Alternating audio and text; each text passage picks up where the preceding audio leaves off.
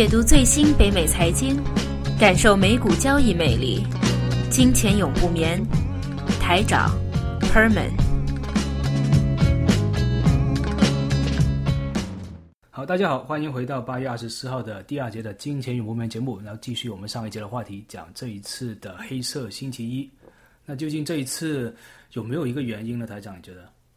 啊、原因上是已经说了，是出发是金啊、新兴市场的。但总得有个东西是出发，是什么东西出发啊？其实这里是没有说一个很特别的，就是说没有黑天鹅事件。嗯，但是的话，唯一可以追究啊、出发点啊、真的是国内的一个呃经济的一个比较呃，我们叫硬着落吧。对，这这看来这一次真的是要硬着陆了，是不是？嗯，我硬着陆就是们我觉得。一直中国的经济一直大家都说哇，这个火车头兵往前冲，往前冲，一直都说哎，我们软着陆成功了，软着陆成功了。那这一次真的好像要触动一次硬着陆了。嗯，那触动硬着陆的话，导致了新兴国家的一些的啊、崩盘式啊，或者是货币的一个大贬啊，资金外逃，逃的话换成美元，换成美元到哪了？当然到美国了。那所以说的话啊、美国还没有真的是太差，但是啊、为什么现在一来就一千点？首先第一个，现在那个基数已经比当年七年前或者十几年前要大，因为当年的话。啊、美股像那个道琼斯指数也是大概一万啊六千点左右，四五万点左右啊、跌开始跌下去啊，但是现在已经是一万八千点。啊对，第一个基数大了，第二个还是说那个程序化交易在这里，嗯，而且这一次，嗯，因为美国的话基本上都是大的话都是机构投资者为主嘛，对，那基金的话它不会这么活跃的去做这些呃交易的。嗯，因为呃，另外一个，其实你这次看几个事件分开来说啊，比如第一个是从去年开始的石油，因为两个沙特要跟美国抢市场而把油价打下去，这就拖垮了很多能源的出口国，类似加拿大、澳大利亚还有呃俄罗斯啊，这些已经拖垮很多这种国家了。然后后来到后面，其实这一次有昨天油价也，今天的油价也创了一个新低了，也不是新低啊，就跌破了四十到三十八。但这一次不是因为要抢市场了，这是因为中国明显看到它那个需求是不是要未来经济担忧了，所以需求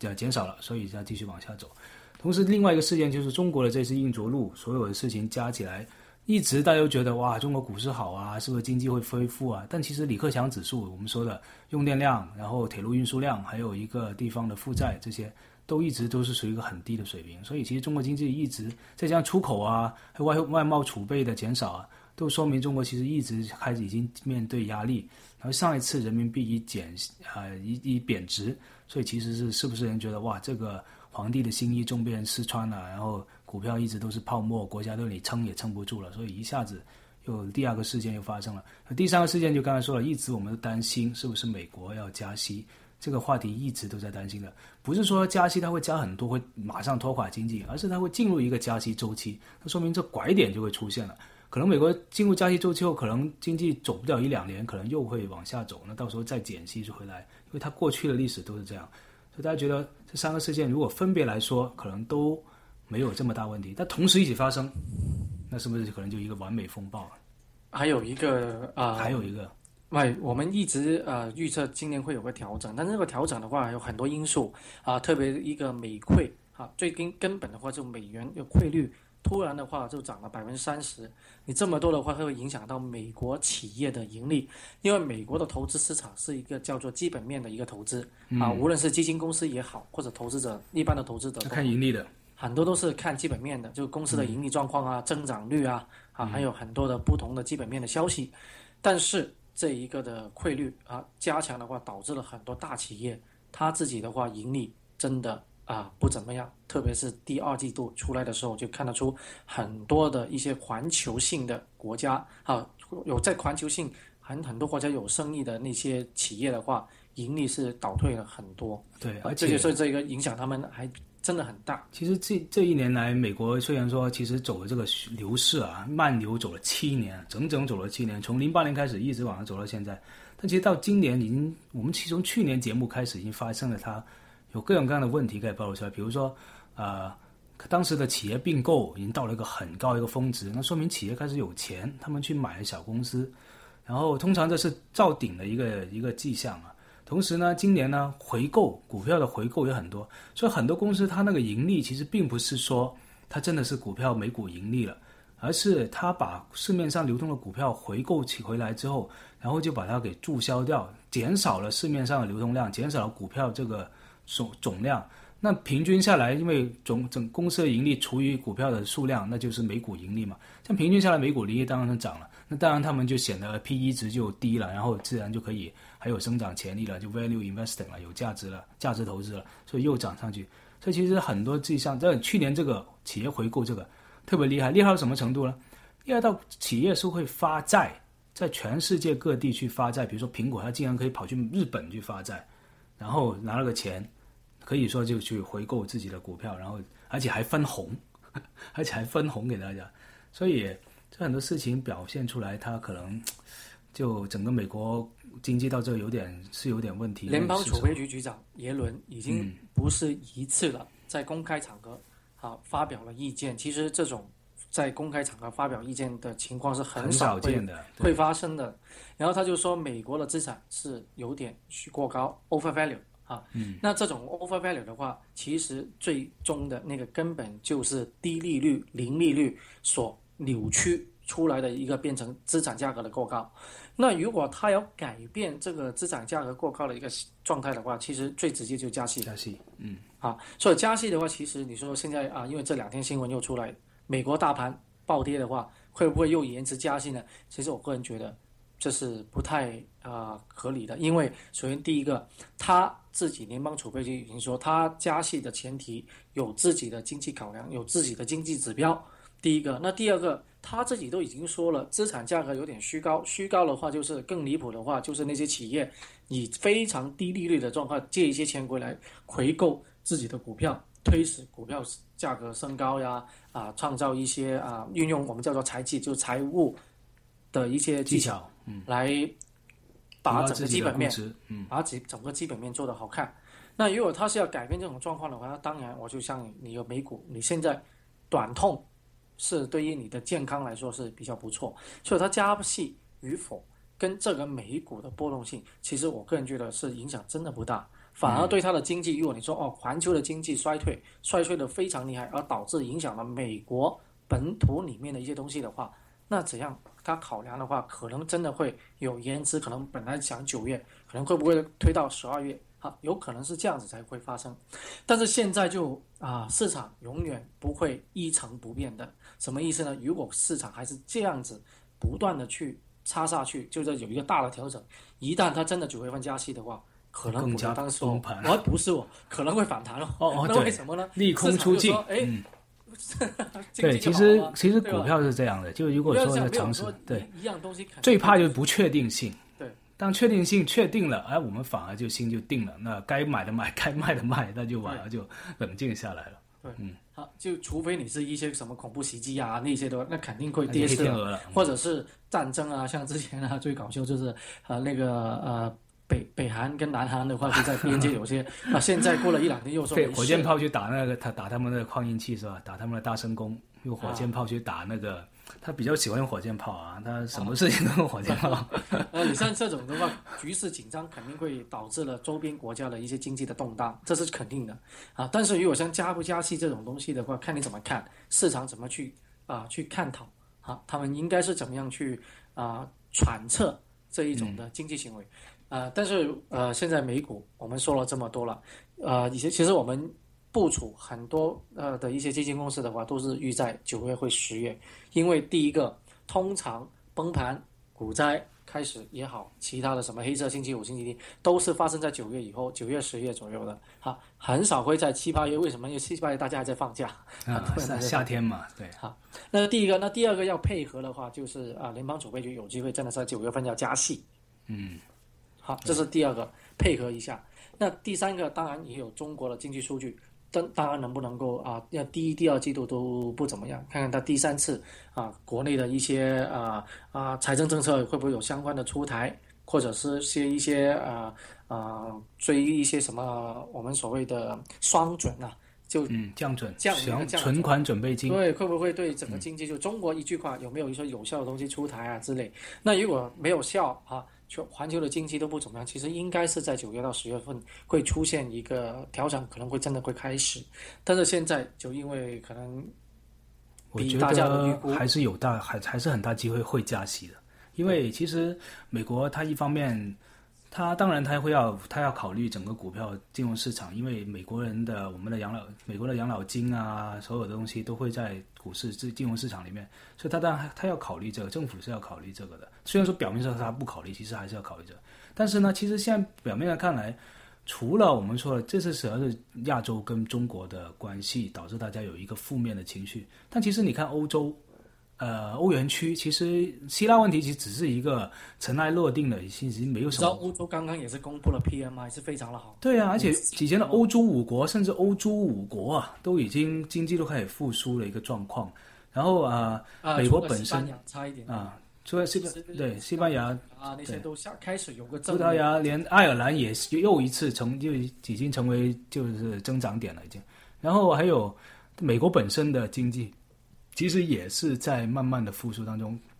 虽然我们刚才说它一直有很多问题，但是它有些东西不能否认，它就业率是维持了很长一段时间是一个低的，开始往下走低的状态。然后很多数据其实都新屋的动工量啊，还有很多数据其实都是往一个正面的方向走。最差的、比较差的是这个通胀率。那通胀率的话，是因为低油价所带成对，带导致了有来的一些点通缩的感觉。因为很明显啊，我们在过去的都有说了，美股有一个叫做某个行业是有个叫领先指标，嗯。那个领先指标就是运输行业、交通运输行业。那其实，在现在低油价的情况底下，应该这种啊，因为他们成本节省，嗯。应该是要涨的嘛，对，但是它反而会跌，因为他们运输行业。就只是就是展示了全球经济的一个指标，因为你的那些运输行业是需要货轮啊，啊，货车啊，因为它要全球的那个物品要去去运输的啊，嗯从某个地方去到某个地方，就另另外一个地方。那这样子的话，如果大家对这个呃交交通啊运输行业都没有信心的话，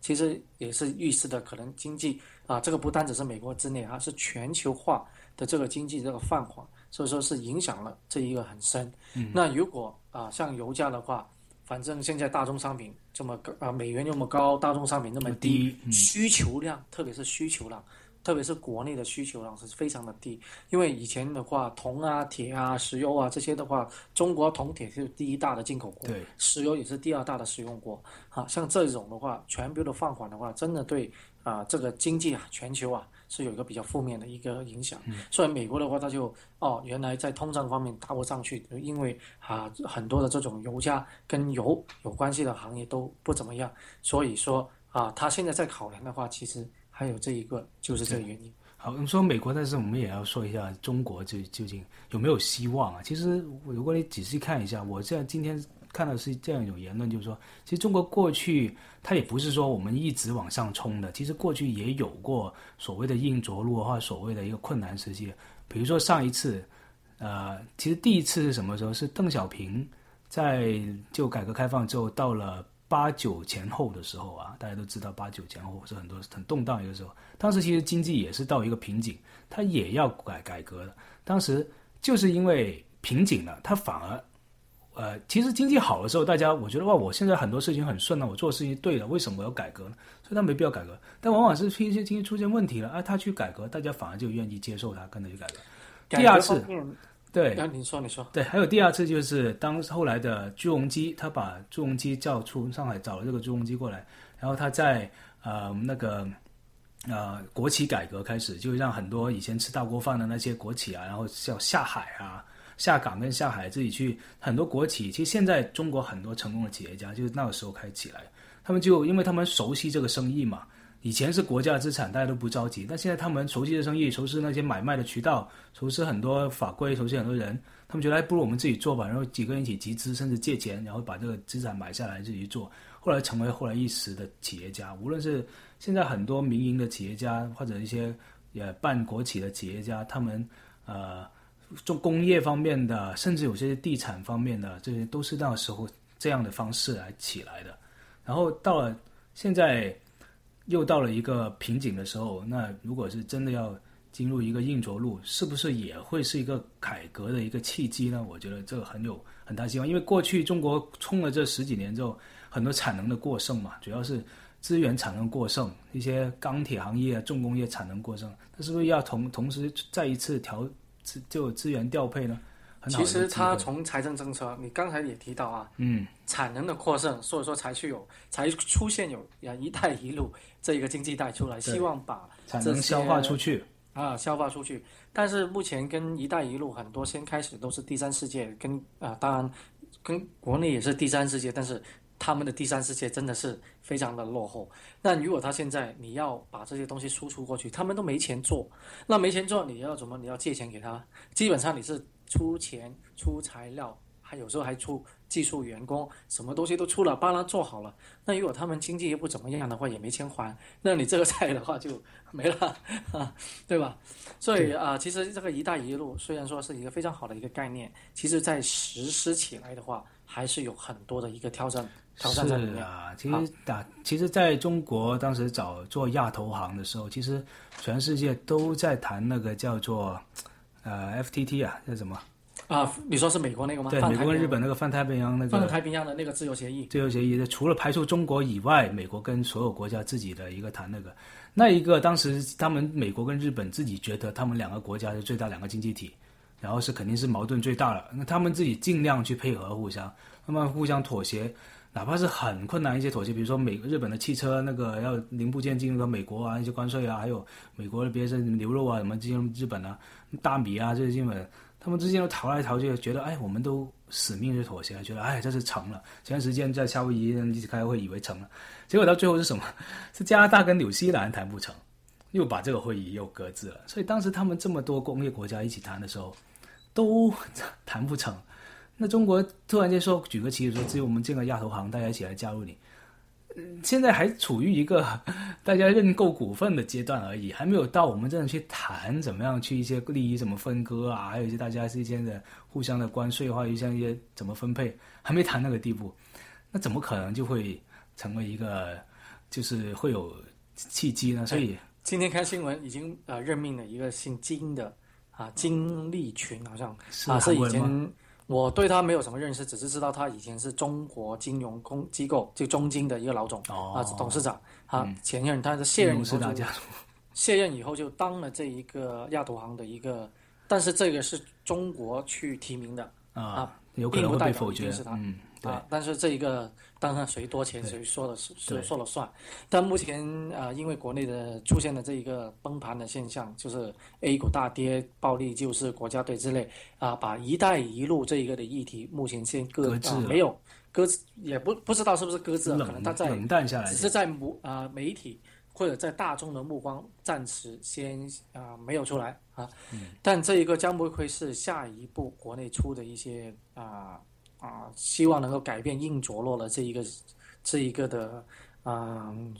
这一个的，希望它能够软着落吧，就不要硬着落？不过我觉得中国还是有机会，因为中国始终是行政效率是相当的高。因为，呃，在美国，你一个方法，一个对刺激经济的措施要审批很久，总统要过，上议会、下议会都要过。但是中国是由上而下的一个改革，那如果。他真的要用行政效率的话，虽然说会有一个很惨淡，就像当年你九呃九八年，就像朱镕基时代，是很多人下岗啊什么这，但是他最后也还是会流转过来，因为我觉得中国的经济，它是把最残酷的优胜劣汰是留给了自己，然后把整体是往上走的这样一个。如果他这个方法这个趋势不变的话，他还是会走过，能够走过这一波的。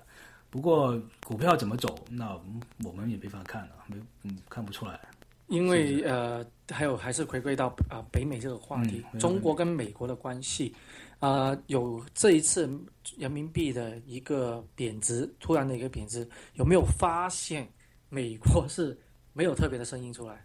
嗯，没有说以前说啊谴责你你的人民币应该有升值啊，你不能够这样子操控啊，虽然都有一些细微的声音，但是没有很强烈的一个反应。好了，同时发生的是什么呢？人民币在国际货币基金 IMF 本来要申请进入 SDR，就特别呃行呃，我们叫 Special Drawing Right，就是特别的啊实体权，就是其实就把自己的货币人民币带进这个一篮子里面啊，就可以开始自由兑换的一个象征。它的本来是今年的九月份要啊公布，后来又延迟到十一月，然后现在又说又延迟到明年的九月，啊，那一系列的动作，其实真的你说美国不知道人民币会贬值吗？嗯，不可能吧？对啊，他看他的出口啊，因为 IMF 里面国际呃货币基金组织组织老大就是美国对，啊，你说他不知道吗？不可能不知道。嗯对那到底以后啊，他现在这个贬值以后，因为其实啊，它表面上的话就有很多的证据说，因为它目前啊，首先你又出现一些国家干预股市呀，而且呃呃又有股灾之类的东西出来的话，就影响了他们啊在货币。呃，那个他们考察到底你这个国家的货币能不能成为这个一篮子货币啊？所以说他就说啊，你现在要先把这个东西全部解决掉，然后我们再考虑要不要把你纳入这个一篮子的一个货币里面，啊，所以一系列的动作，其实像人民币，其实过去十几年都是在一个升势，今天啊，从啊七月份开始啊，不应该说八月份开始这样子啊贬值回来的话啊，其实还是第一次有这么大的一个变幅，嗯，那然后 IMF 美国大家都知道了，啊，那下一步啊会不会美国也好，中国也好啊，中国的股市是这样子啦，美国如果也一个这样子的一个调整，无论是什么样的原因，如果今年有有一个比较比较明显，也是比较不错的一个呃调整，当然调整期大家都是叫做艰辛岁月哈，都要熬熬过去，嗯熬过去以后，会不会又来一个综合的合唱，重庆又还有一个比较，也不要说太长，会不会又另外一两年的好光景啊？这个还是可以值得，期待还。值得期待的，嗯，好，好吧，那今天差不多了，我们，周末继续。经好，周末继续，好，因为这一周肯定是注定是不稳的啊、不平凡的一周，不平凡的一周。OK，好好，周末再见，各位再见。